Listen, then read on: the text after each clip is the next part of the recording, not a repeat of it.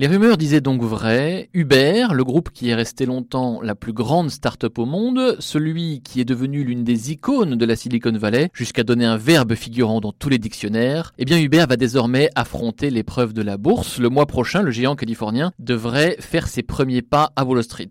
On attend ce jeudi le document présentant son IPO, son introduction en bourse, mais quelques chiffres circulent qui affolent déjà tous les compteurs. 10 milliards de dollars devraient être levés pour une valorisation totale de près de 100 milliards.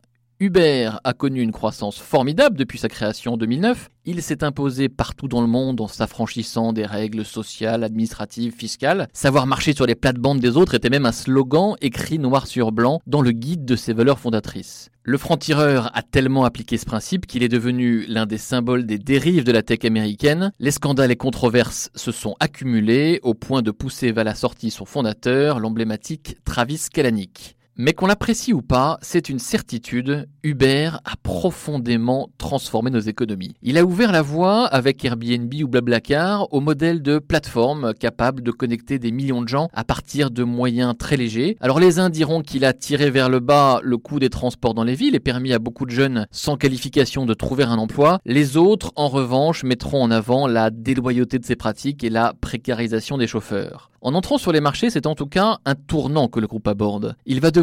Être plus transparent sur ses projets futurs ou futuristes la voiture connectée au taxi volant qu'il rêve de lancer un jour. Il va ouvrir ses livres à des investisseurs qui les regarderont de près et on sait que l'expérience peut être douloureuse comme l'a montré un autre pionnier Tesla. Il va surtout devoir apprendre à normaliser sa culture, ses pratiques et sa gouvernance. Bref, à se désubériser un peu.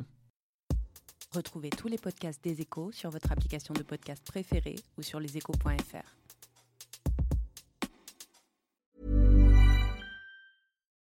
When you need mealtime inspiration, it's worth shopping Kroger, where you'll find over 30,000 mouthwatering choices that excite your inner foodie. And no matter what tasty choice you make, you'll enjoy our everyday low prices, plus extra ways to save, like digital coupons worth over $600 each week. You can also save up to $1 off per gallon at the pump with fuel points. More savings and more inspiring flavors make shopping Kroger worth it every time. Kroger, fresh for everyone. Fuel restrictions apply.